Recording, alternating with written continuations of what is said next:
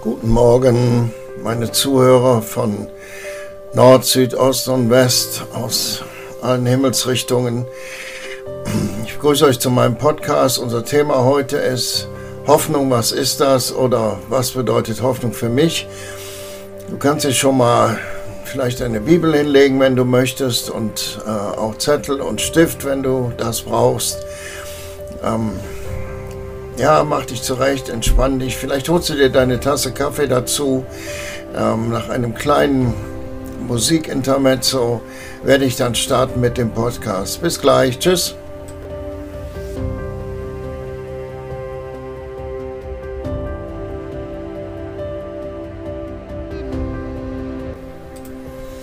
So, da bin ich wieder. Ich hoffe, die Musik hat euch gefallen. Wenn nicht, gebt mir bitte ein Feedback.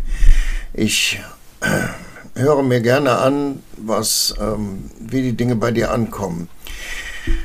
Also unser Thema heute ist Hoffnung, was ist das? Erstmal grundsätzlich, jeder Mensch braucht Hoffnung. Wenn ein Mensch keine Hoffnung mehr hat, dann geht er kaputt. Dann ist vorbei. Also jeder Mensch braucht Hoffnung. Hoffnung ist also etwas ganz Elementares, etwas ganz Wichtiges. Hoffnung ist wichtig für unsere Seele, aber Hoffnung ist auch wichtig für unser Herz. Als wiedergeborene Gläubige haben wir einen lebendigen Geist oder ein Herz und da ist Hoffnung wichtig. Wenn du noch nicht wiedergeboren bist, kontakte mich, lass mich mit dir ins Gespräch kommen, ich kann dir gerne dabei helfen. Aber so viel dazu, wenn du noch nicht wiedergeboren bist, ist die Hoffnung wichtig für deine Seele.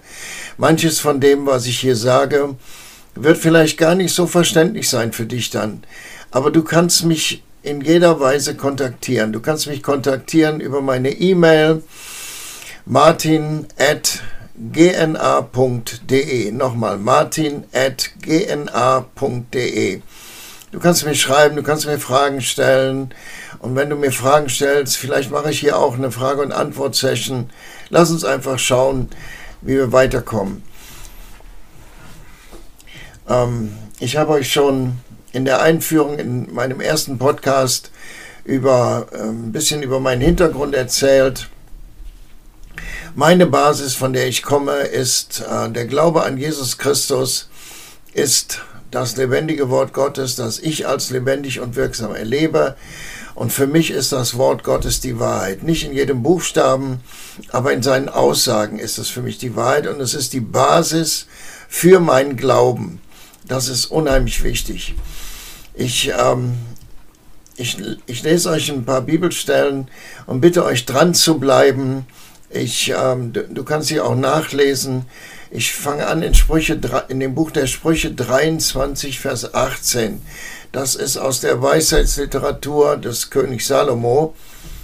Gewiss gibt es eine Zukunft für dich und deine Hoffnung soll nicht zunichte werden.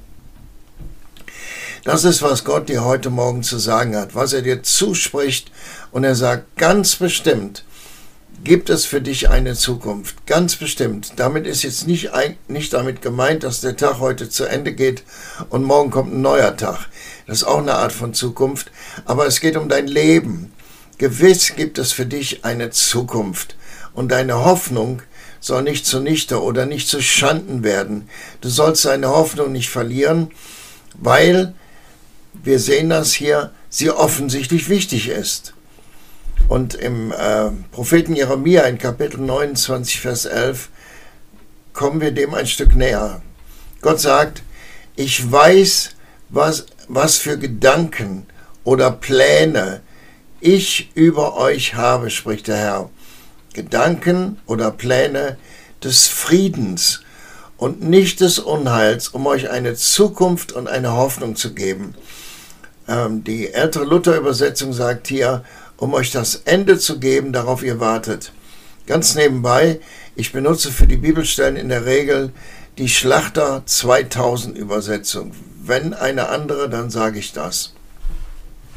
Also nochmal, Gott sagt, ich weiß, was ich für Gedanken oder Pläne über euch habe, spricht der Herr, Gedanken oder Pläne des Friedens und nicht des Unheils, um euch eine Zukunft und eine Hoffnung zu geben. Lass uns hier festhalten. Erstens, Gott hat Pläne über deinem Leben.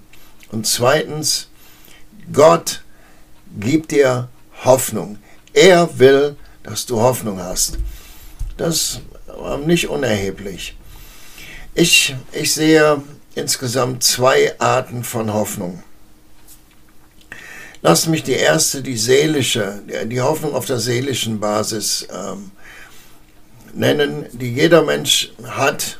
Die hat wirklich jeder Mensch. Zum Beispiel, wenn dich jemand fragt, werden wir uns wiedersehen, und du antwortest ihm, ich hoffe, ja, bald.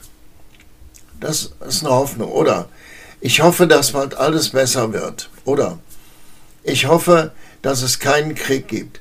Das sind alle, alles Ausdrücke von Hoffnung. Aber in diesen Ausdrücken von Hoffnung, in diesen Aussagen, die ich gerade zitiert habe, schwingt immer etwas Vages mit. So als würde in der Antwort dann stehen, ich weiß es nicht genau, ich hoffe, so vermute, einfach etwas Vages, etwas, ja, etwas, als hätte ich keine Basis für diese Hoffnung, sondern es ist einfach nur so eine Art Emotion, so etwas Vages, ein Wunsch. Wahrscheinlich ist, oder könnten wir ganz unwissenschaftlich sagen, es ist teilweise ein Wunschdenken und teilweise kommt es aus meinem Verstand. Und dann gibt es eine zweite Art von Hoffnung und die steht auf der Basis der Beziehung mit dem himmlischen Vater. Das ist, was wiedergeborene Gläubige haben. Und ähm, da zitiere ich euch einen Bibellehrer, er lebt schon nicht mehr, Derek Prince, er war ein Engländer, ein sehr profunder äh, Bibellehrer. Und in seinem Buch Leben aus Glauben, in der Ausgabe von 1979, schreibt er auf der Seite 17, Hoffnung ist nach dem Verständnis der Bibel eine zuversichtliche Erwartung des Guten, ein unwandelbarer, beharrlicher Optimismus. Ich lese nochmal, horch einfach zu. Hoffnung ist nach dem Verständnis der Bibel eine zuversichtliche Erwartung des Guten, ein unwandelbarer, beharrlicher Optimismus. Derek Prinz sagt nicht, dass es hier um positives Denken geht. Und es geht auch dabei nicht um positives Denken. Im, im Fortlaufend seiner Beschreibung macht er ganz deutlich, dass diese Art von Hoffnung auf der Wahrheit und den Verheißungen der Bibel, des Wortes Gottes steht. Das heißt, ich habe eine Verheißung, Lass mich die bekannteste nehmen. Der Herr ist mein Hirte, mir mangelt nichts. So, das ist eine Verheißung. Und ich kann mir aus dieser Verheißung Hoffnung holen, nämlich einmal die Hoffnung, dass da jemand ist, der sich um mich kümmert, der mich führt, der genau weiß, wo ich gehen muss. Und ich hole mir daraus, dass er mich versorgt. Das ist eine Hoffnung. Und je, je, länger und je tiefer und je mehr ich mich, mich mit dieser Verheißung beschäftige, desto mehr wächst diese Hoffnung in meinem Herzen, in meinem Geist. Und ich kann das, was ich dann als Hoffnung da raushole, kühn aussprechen und dann wandelt sich die Hoffnung um in Glauben. Im Psalm 119, Vers 68 ist eine andere Verheißung. Und es geht letztlich, wir werden sehen, es geht letztlich bei dieser Hoffnung um die Basis des Wesens Gottes. Und im Psalm 119, Vers 68 bekennt der Psalmbeter, du bist gut und tust Gutes. Oder anders formuliert, Gott ist gut und er tut Gutes. Das ist ein Wesen. Es ist wichtig, dass ich dass ich, äh, so wie Paulus in Epheser 1 in seinem Gebet ab Vers 15 äh, schreibt, eine genaue, vollständige Erkenntnis Gottes habe. Also sein Wesen erkenne für mich. Und dieses Wesen, was hier beschrieben wird, ist die Güte Gottes. Was, ist, was bedeutet Hoffnung für mich persönlich? Oder wo habe ich diese Hoffnung erlebt? Ich will, ich will eine ganze Strecke zurückgehen und ein bisschen äh, auch aus meinem persönlichen er Erleben erzählen. Ich habe ähm, nach der mittleren Reife eine Ausbildung gemacht zum technischen Bauzeichner Tiefbau. Das war die Zeit, wo es keine Computer gab, wo alles analog lief, wo ähm, wo wir Dinge selber rechnen mussten, teilweise im Kopf, teilweise auf Papier, wo wir ähm, die, die Beschriftung von Plänen, die Pläne selber zeichnen mussten und die Beschriftung von Plänen mit Schablonen machen mussten. Und ähm, nach dieser Ausbildung war für mich sehr, sehr klar, dass Gott mich berufen hat und ich in eine theologische Ausbildung gehe. Ich war damals Mitglied einer Freikirche und mm, mein Blick war einfach nur das Seminar, das diese Freikirche hatte.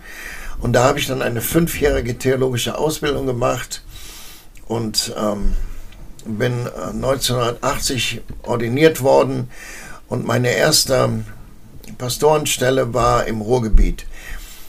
Damals war ich der erste Student, der so eine Art Vikariatszeit hatte oder Probezeit von einem Jahr. Auf jeden Fall, um die Sache kurz zu machen, nach 13 Monaten hatte ich die Kündigung auf dem Tisch. Egal warum, äh, darum geht es jetzt nicht. Nach 13 Monaten, eigentlich war es die Existenzgrundlage unter den Füßen wegziehen. Man war sehr kulant und ich habe noch einige Monate mein Gehalt bekommen. Ich hatte eine junge Familie, meine Frau lag im Krankenhaus mit äh, der ersten Schwangerschaft. Und ähm, aber ich hatte zu der Zeit habe ich sehr viel Zeit äh, aufgewandt, um, um in der Bibel zu lesen und auch äh, in vielen Biografien, in entsprechender Literatur. Und für mich war klar, Gott lässt mich nicht hängen. Er versorgt mich, er öffnet mir Türen, er kümmert sich um mich. Und ich bin dann in die freiberufliche pastorale Arbeit gegangen. Äh, und Gott hat sich gekümmert. Diese Schwangerschaft, die, ähm, die da anstand, das war, ähm, da hatte meine Frau eine OP, sie, ihr wurde der Muttermund zugenäht, ähm, da waren biologische Gründe und sie musste viel liegen und dann kam unser erster Sohn zur Welt nach, als Frühgeburt. Und in der Stadt, in der wir waren und in der Klinik, in der sie war, gab es keine äh, Säuglingsstation. Sie kam ins äh, Krankenhaus, ins Kinderkrankenhaus am anderen Ende der Stadt. Das heißt, ähm, die Milch wurde abgepumpt, ich habe die Milch genommen und bin in das andere Krankenhaus gefahren und äh, dort bekam äh, der Säugling, der frühgeborene Säugling, durch, äh, durch ein Röhrchen diese Milch dann zugeführt. Der, der, lag im Brutkasten und der Brutkasten hatte zwei Öffnungen, so ich konnte meine Hände da reinstrecken, konnte sie auf den Säugling legen, konnte beten, konnte Leben sprechen und für mich war ganz klar, Gott wird sich kümmern, er wird Heilung bringen, er wird dieses Kind ganz normal machen. Dieses Kind wird nicht sterben, es wird leben. Und ähm, er hat sich dann entwickelt. Heute ist er ein gesunder junger Mann, der ähm, sein Mann steht, der sein Leben lebt, der mit Jesus geht.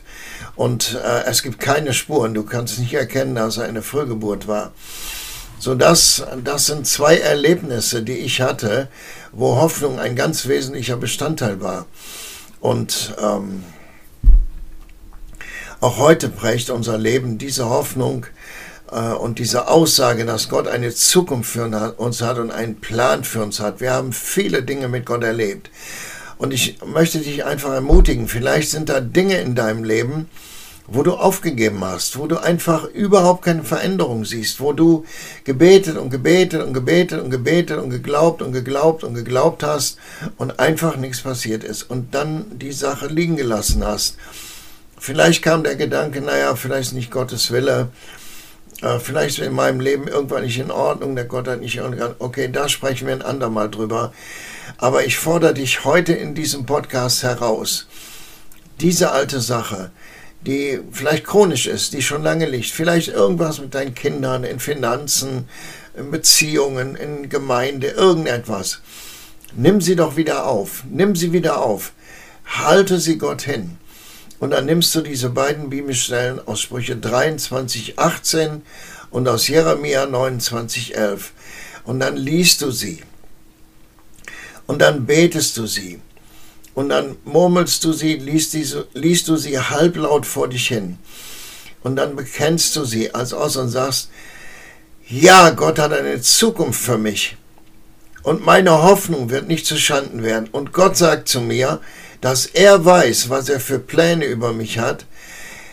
Pläne des Friedens und nicht des Unheils. Und er hat eine Zukunft und er hat eine Hoffnung für mich. Und Gott kommt in diese Situation. Ich möchte dir auch sagen, bei Gott ist unmöglich keine Option. Er sagt das immer wieder in seinem Wort. Bei ihm sind alle Dinge möglich. Und Gott ist ein Gott der Wunder. Wir werden viel auch noch über diese Dinge reden. Aber heute möchte ich einfach nur dich ermutigen, dass du eine alte Situation wieder aufnimmst. Vielleicht eine Berufung, die Gott dir gegeben hat, die du, die du einfach auf dem Weg hast liegen lassen, weil sich Dinge ganz anders entwickelt haben oder du verletzt worden bist oder jemand dir gesagt hat, vergiss es, ist nicht dein Ding. Aber du wusstest, das ist eine Berufung von Gott. Nimm sie doch wieder auf. Paulus schreibt im Römerbrief, Gottes Gaben und Berufungen gereuen ihn nicht. Ja, was für eine Verheißung. Wie viel Hoffnung steckt da drin? Hoffnung für ganze Nationen. Die Zeit ist nicht abgelaufen, egal wo du stehst, egal wie alt du bist. Manchmal, manchmal ist dieser schräge Gedanken da, Hoffnung und all die wunderbaren Dinge und Wunder sind nur für junge Leute. Das ist eine Lüge. Die Bibel sagt so etwas nicht. Die Bibel sagt, mein Gerechter lebt aus Glauben. So, wenn ich 70 bin und ich bin gerecht, dann kann ich aus Glauben leben und alle diese wunderbaren Dinge kann ich erleben. Wenn du also schon über deine Jugend hinaus bist, aber jung geblieben und ich erwarte einfach mal hast ein weiches Herz, einen flexiblen Geist, dann greif doch Dinge wieder auf. Hol Träume zurück. Gott ist der Gott der Hoffnung, schreibt Paulus in Römer 15, Vers 13. Er ist ein Gott der Hoffnung. Und alle diese Dinge kannst du zurückholen. Du kannst wieder zu Gott gehen, auch wenn es unter Tränen ist. Dann säh Tränen.